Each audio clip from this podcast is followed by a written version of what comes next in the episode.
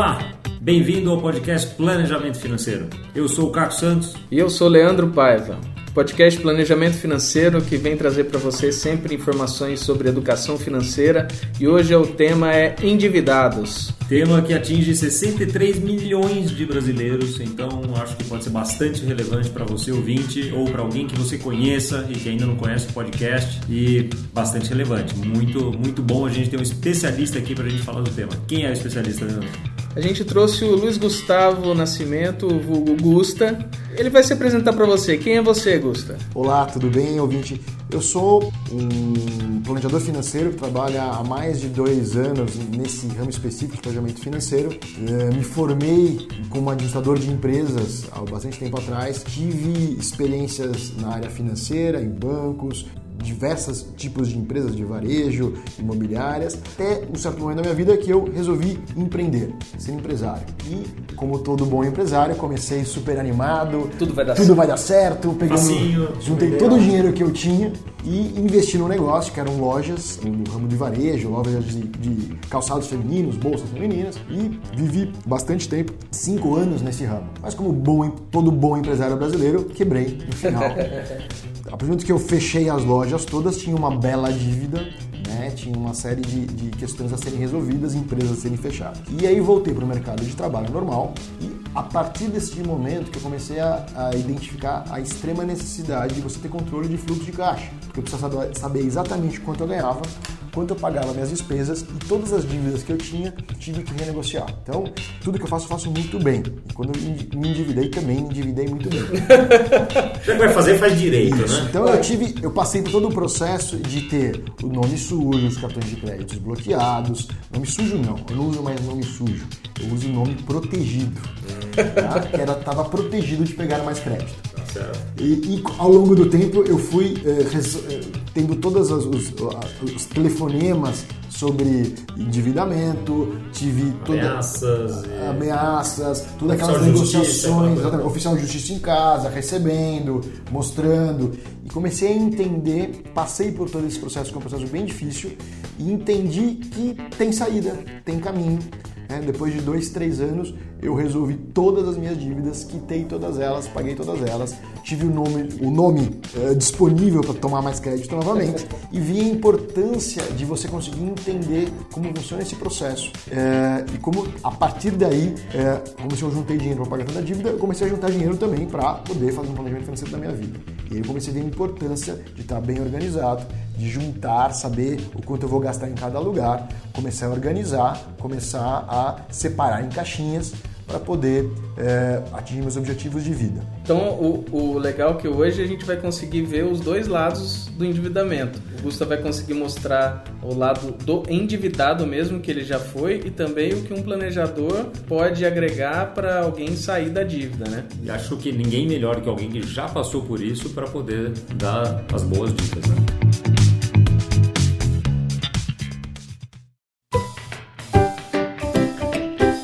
Eu queria começar com uma pergunta seguinte: o que, que leva uma pessoa a chegar numa dívida igual você chegou? Porque em, em algum momento está tudo bem, você acha que está tudo uh, funcionando, suas lojas você ficou cinco anos com ela, de repente veio a dívida, o que, como é que foi esse processo? Nunca de repente, é sempre um processo. É sempre um processo, por exemplo, quando você empreende, é, você precisa fechar teu fluxo de caixa, talvez você não tenha capital de giro, aí você pega um empréstimo para capital de giro. Você vai pagando as contas e aí para você pagar mais contas ainda não fechou capital de giro, não, não juntou o suficiente, você, você, tem que continuar investindo para que o negócio acaba é, é, fluindo e aí você vai, vai ou tomando mais dívida e pagando as anteriores, isso entra num rolo.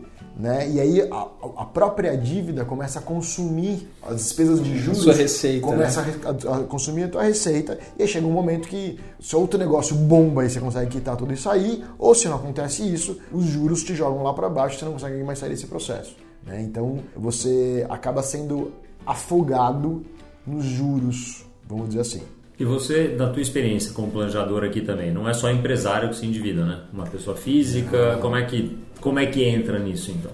Todo mundo, na verdade. É, essa base de, de aprendizado como endividado me fez ser um planejador que viveu já a experiência. E quando eu comecei a pegar clientes que tinham passado, que estavam nessa situação, é, eu conseguia mostrar claramente para eles o processo para sair disso. Para uma pessoa que já passou por isso. Então, dá muito mais confiança e o processo, é, falando, ele parece muito simples, mas para vivenciando isso, o que mais pega são as questões emocionais, são as questões comportamentais né, das preocupações. Então, muitas pessoas, então, eu tenho diversos clientes, diversos não, alguns clientes endividados é, que se endividaram por negócios, como eu. Teve alguns clientes que endividaram por consumo. Então, ele não liga de ficar com a conta negativa e aí ele começa a usar o cheque especial todo mês para consumo, para fazer as coisas, ou consome muito, ou a renda cai um pouco e ele se vê que não vai conseguir pagar no final do mês porque vai travando e os juros cresce, cresce,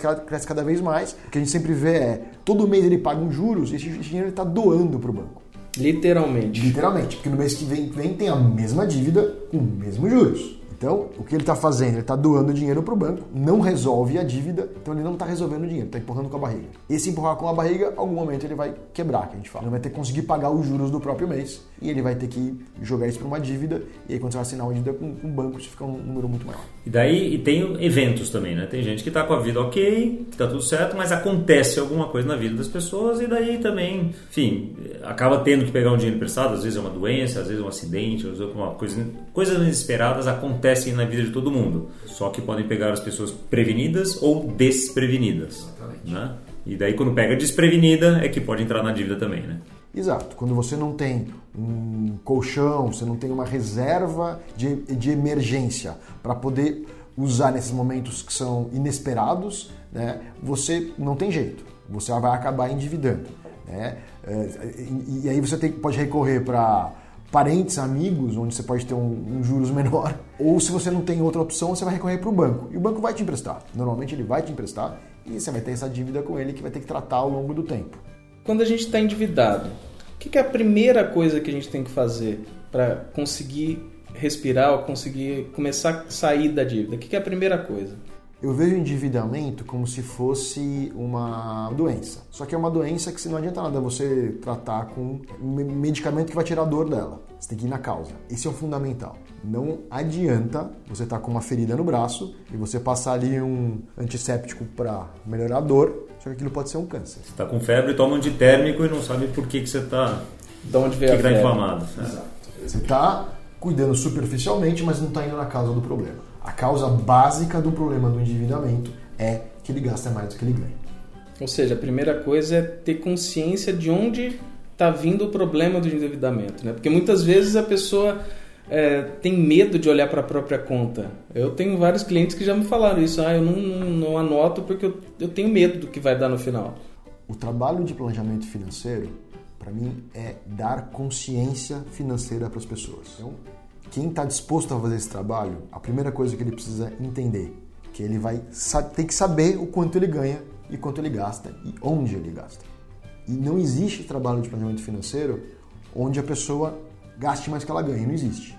E daí o trabalho que a gente faz é de mostrar para as pessoas as consequências de, desse trabalho, de estar tá gastando mais do que ganha e que não vai ter jeito. Vai sempre virar uma bola de neve. Você está cavando buraco. Você está cavando buraco na praia. Vai encher de água. Por mais fundo que você cave o buraco, ele sempre vai encher de água. É, é, quem já cavou buraco na praia sabe que por mais terra que você tire, vai sempre encher de água. Isso é um endividado e não resolveu a causa do problema. É o que eu falo também, né? Que nessa, nessa analogia de, de cavar o buraco, a primeira coisa que tem que fazer é parar de cavar. Né? Antes de querer encher, para de cavar. O que, que faz para parar de cavar? O ouvinte que está endividado e que está se, se vendo nessa situação assim, o que, que é parar de cavar? Parar de cavar é gastar menos do que ganha. Primeira coisa, saber quanto ganha. E quanto ganha é quando entra na tua conta. Não, mas eu ganho tanto, eu tenho desconto da empresa, tenho um imposto. Não importa. Quanto entra na tua conta todo mês. É isso que você ganha, é o que está disponível para gastar. Não é o valor do salário. Não, né? é o quanto entra no teu, na tua conta corrente, que está disponível para você gastar. Ah, mas tem a, a, a parcela do, do não, do, da, já, já tem a parcela do é, do empréstimo consignado. Uhum. Tira, porque você não está disponível esse dinheiro. É do que está disponível, você tem que se organizar para gastar menos. E o segundo passo é anotar aonde está gastando esse dinheiro. É interessante que o fato de anotar, só anotar por anotar, você já começa a criar uma consciência que você não tinha antes quando você não anota, né? Porque você está prestando atenção no gasto. Só o fato de anotar. É, eu adoro a questão é, neurológica e comportamental e percebo que faz uma total diferença saber de cabeça e anotar. Pode anotar no computador, pode anotar escrito, pode anotar no aplicativo, não importa. Você anotar quanto está gastando te dá a noção no final do mês aonde foi teu dinheiro. Isso é o primeiro passo, tá? É o segundo passo, na verdade. O terceiro passo depois é analisar onde você está gastando e priorizar o que é importante de fato para você. Priorizar significa escolher o que é mais importante Sempre que tem uma coisa que é mais importante, tem coisa que é menos importante. E o trabalho vai ser atacar o que é menos importante. Aí tem aquela situação assim, Gusta, que eu já tive um cliente assim que hum, ganhava bem, ganhava 20 mil reais. E falou, bom, e aí, quanto que você guarda? Não guardava nada, não estava endividado, mas estava chegando perto ali numa situação, porque estava sempre gastando um pouquinho a mais. Falei, cara, como é que você vai fazer para gastar 10% a menos? Falou, não dá. Não dá para gastar porque eu já tenho o A, o B e o C, condomínio, água, luz e terapia e o clube, não sei o que, não dá para gastar. O que, que você fala com um cara desse? Que tem a questão psicológica, emocional aí importante e como é que você traz isso eh, num exemplo prático? Depois eu conto o que, que eu falei para ele, para ver como é que ele faria. Esse é mais difícil que o endividado, porque ele é o zero a zero. Né? O zero a zero tem a falsa impressão que está tudo bem, porque ele gasta exatamente o que ele ganha, pode gastar um pouquinho mais, um pouquinho menos, mas está tudo bem enquanto está tudo bem ele esquece dois pontos é, importantíssimos, que são, primeiro, ele vai continuar trabalhando por um determinado tempo na vida dele, né? E quando acabar, ou pelo, pelo pela idade dele, é, acabar, o dinheiro, acabar essa renda, ou porque está muito velho, não tem mais mercado suficiente para ele, ou ele cansado, não tem mais condição de trabalhar, ele vai começar a ganhar menos. Se ele não juntou nada até lá, ele vai ter um sério problema, porque ele não vai conseguir sustentar mais. E talvez ele viva mais 10, 20, 30 anos numa condição onde ele vai ter que ser sustentado por alguém. Porque ele não juntou dinheiro nenhuma vida inteira e ele não vai ter mais condição de viver aquele padrão de vida que ele, ele viveu todo aquele tempo. Você tem uma escolha, né, que foi o que eu coloquei para esse cara. É, você tem uma escolha hoje diminuir um pouquinho o seu padrão para tentar, né, para juntar um dinheiro, para manter este padrão um pouquinho abaixo por muito mais tempo, ou você vai ter uma cer quase certeza de queda de padrão de vida lá na frente. Né? E a pergunta que eu fiz para ele foi o seguinte, a colocar a provocação que eu fiz. Imagina que eu te mandei embora hoje. Pum, mandei embora você não ganha mais 20. Mas no dia seguinte eu te contrato. De novo, você né, está precisando de um trabalho, eu te contrato de novo para ganhar 18. Você vai conseguir viver? Eu vou. Eu falei, como é que você vai conseguir viver? Eu falei, ah, vou dar um jeito de, de viver com 18. Eu falei, então por que você não faz isso hoje ganhando 20? né? Como todos os americanos gostam de dizer, e o próprio Massaro falou aqui naquele episódio que a gente publicou recentemente, pague-se primeiro. Né? Pega 2 mil, separa, põe em algum lugar, faz alguma faz alguma coisa? O trabalho quando a gente fala de planejamento financeiro, que é conscientizar, é dar consciência que ele não pode estar percebendo, mas daqui 30 anos ele vai ter um grande problema. Quando você mostra isso graficamente, que ele já tem este problema, ele só não chegou nele ainda. Ele só não percebeu. Ele não percebeu que tá tem, o problema. ele já tem este uhum. problema. Quando você dá consciência do que ele, que ele tem que mudar agora para não, colher os frutos depois, ele já está plantando uma semente difícil de colher. Então você tem que mostrar para ele que ele tem que reverter esse processo para não chegar nas consequências daqui 20, 30 anos. Você falou uma coisa interessante que é o seguinte: primeira coisa é diagnosticar realmente da onde está vindo essa dor, né? Porque muita gente tem dívida, normalmente quem entra em dívida não entra só em uma dívida. Pega cartão é, é, cartão de crédito, depois cheque especial, um empréstimo consignado e começa a pegar várias. É interessante quando você consegue listar tudo isso para tentar transformar uma dívida mais cara também numa dívida mais barata. Hoje em dia você tem fintechs ou empréstimos pessoais que às vezes você, é, já que você está trabalhando para quitar essas dívidas, para sair da dívida, você pega uma dívida menor para quitar uma dívida de juros maior, mas pelo menos ela fica mais controlada, né? Então, essa metodologia eu uso como última, último remédio. É o remédio menos doloroso e o que menos dá certo, e o que menos funciona. É, quando eu explico para os clientes, eu sempre dou é, três opções para o cliente resolver, ele tem um problema sério. É, ele está doente. Ele está doente. Tem três tratamentos. Tem é três isso. tratamentos. Tem um tratamento radical, mais forte, é mais doloroso, é mais sofrido, porém certeza de cura, que é atacar o gastar menos do que ganha. Tá? pode ter uma dívida enorme e tal. Então é focar nessa dívida e ver um jeito melhor de gastar menos que ganha e quitar toda essa dívida da melhor forma possível. Uh, pegando dinheiro emprestado? Não, sem pegar dinheiro emprestado de ninguém. Ele mesmo fazendo o que tem que ser feito. Diminuindo pra... os gastos para conseguir os pagar. Gastos, fazendo sobrar dinheiro, dinheiro, renegociando, às vezes chegando no limite de deixar de pagar para poder fazer uma renegociação melhor, fazer uma moratória. Uhum. Tá? Não deixar, não, não vai não pagar. Não, vou parar de pagar enquanto não, não consigo. Vai ser mais difícil, vai ser mais difícil, mas depois você renegocia para eh, fazer uma única negociação final que você vai conseguir pagar. E daí você tem que estar bem assessorado, né? Tem que estar bem, bem assessorado. Entender exatamente o tipo de dívida, e se tem garantia, se não tem. E a fundo em cada uma das dívidas para entender quais as consequências de cada uma delas, juridicamente como ela está funcionando. Por isso é sempre bom estar junto de um profissional capacitado para te dar essa orientação. Então, porque, ouvinte, cuidado, né? Não é para você parar de pagar a dívida e ver o que acontece. De repente você perde o carro, perde a casa ou alguma coisa assim, porque estava no contrato pior, e fica, pior, pior ainda. Exatamente. Então esteja bem assessorado. É.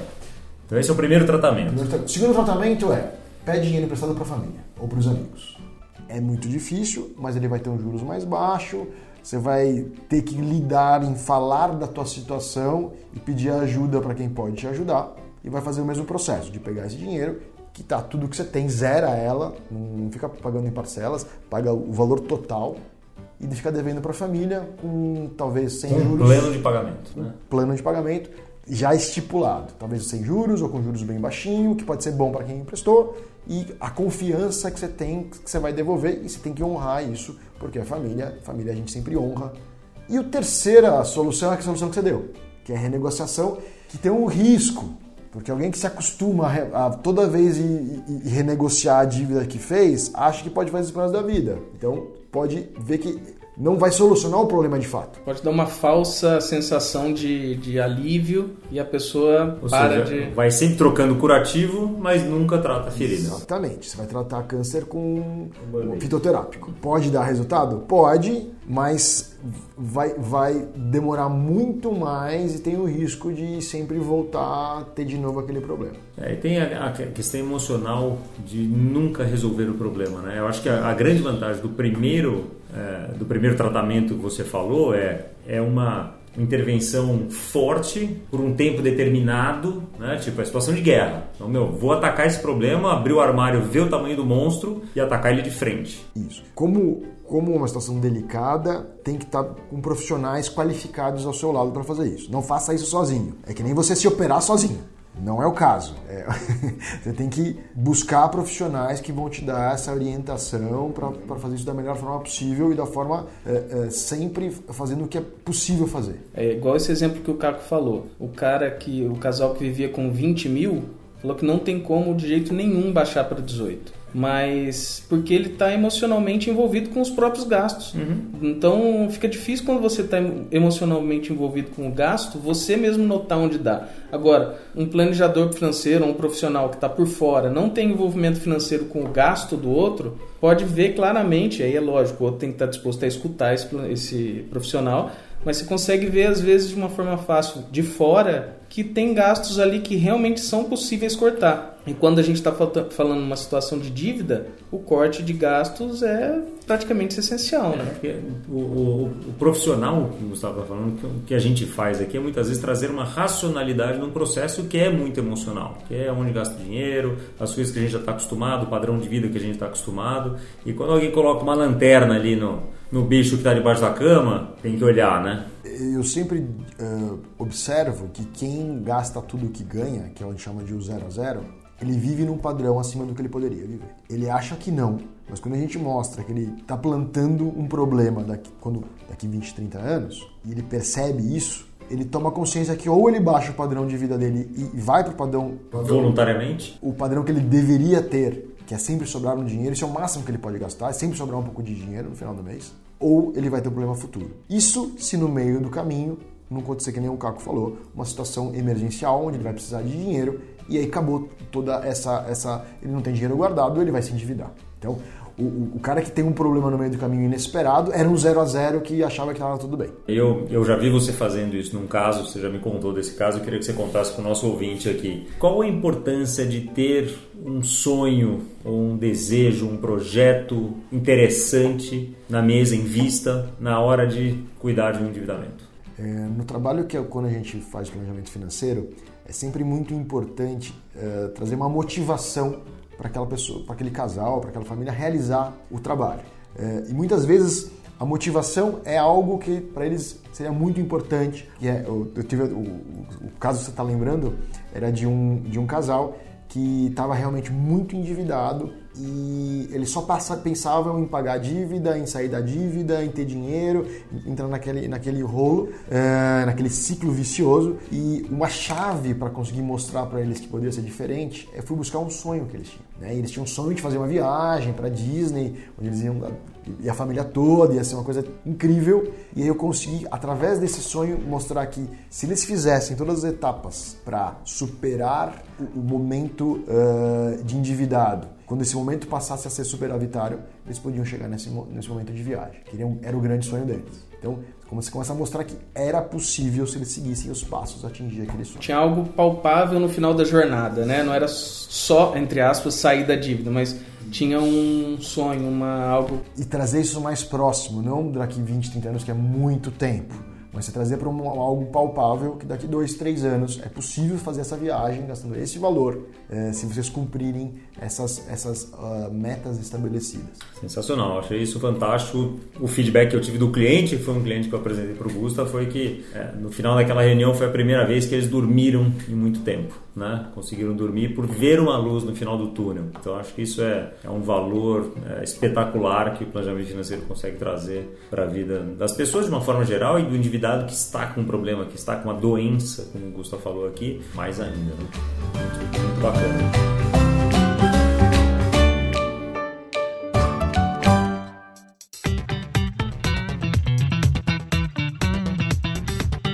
Gusta, antes da gente terminar, a gente sempre pergunta aqui sobre um livro, sobre um filme, uma, uma dica aqui para o nosso ouvinte. O que, que é alguma coisa bacana que você já se deparou aí na vida que fez você pensar sobre a vida financeira? Um livro que eu sempre recomendo para meus clientes é Os Segredos da Mente Milionária, né, do Harv T. É, que é um livro que ele vai falar, ele, ele estudou como as pessoas que têm dinheiro agem e pensam. E aí você lendo esse livro, você percebe que é completamente diferente de como você imagina que as pessoas pensam. É um livro muito interessante, é um livro, é, é um americano que escreveu, e tem uma filosofia de como é, tratar o dinheiro de forma completamente diferente que a maioria das pessoas tem. Então é um livro que eu sempre recomendo e vejo que quem lê esse livro começa a ver o dinheiro de uma outra forma ver o dinheiro como algo completamente diferente do que ele imaginava. E isso faz muita diferença no trabalho de planejamento financeiro ou no trabalho na vida financeira de qualquer pessoa. Cara, eu lembro de ter lido esse livro quando eu estava me preparando para fazer minha transição de carreira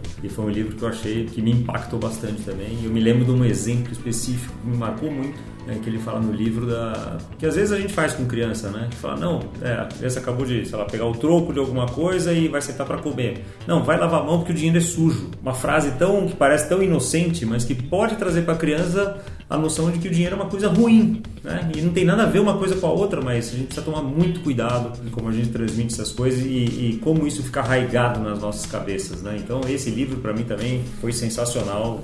Reafirmo a recomendação do Gusto aqui. É, ele trabalha muito os, as, as visões que foram passadas de pais para filhos e, em relação a dinheiro, em relação a quem tem dinheiro. É, e aí quando você começa a rever tudo isso, ressignificar essas, essas situações, passa a fazer muita diferença. Excelente, muito bom o papo hoje aqui. Esperamos que quem esteja ouvindo, não, nosso ouvinte, não esteja endividado, mas se tiver, acho que vai conseguir tirar bastante, é, é, bastante ideia aqui do nosso papo. Obrigado, Gusta, pela, pela conversa. E está convidado para voltar mais vezes aí quando, quando quiser falar sobre outros assuntos também.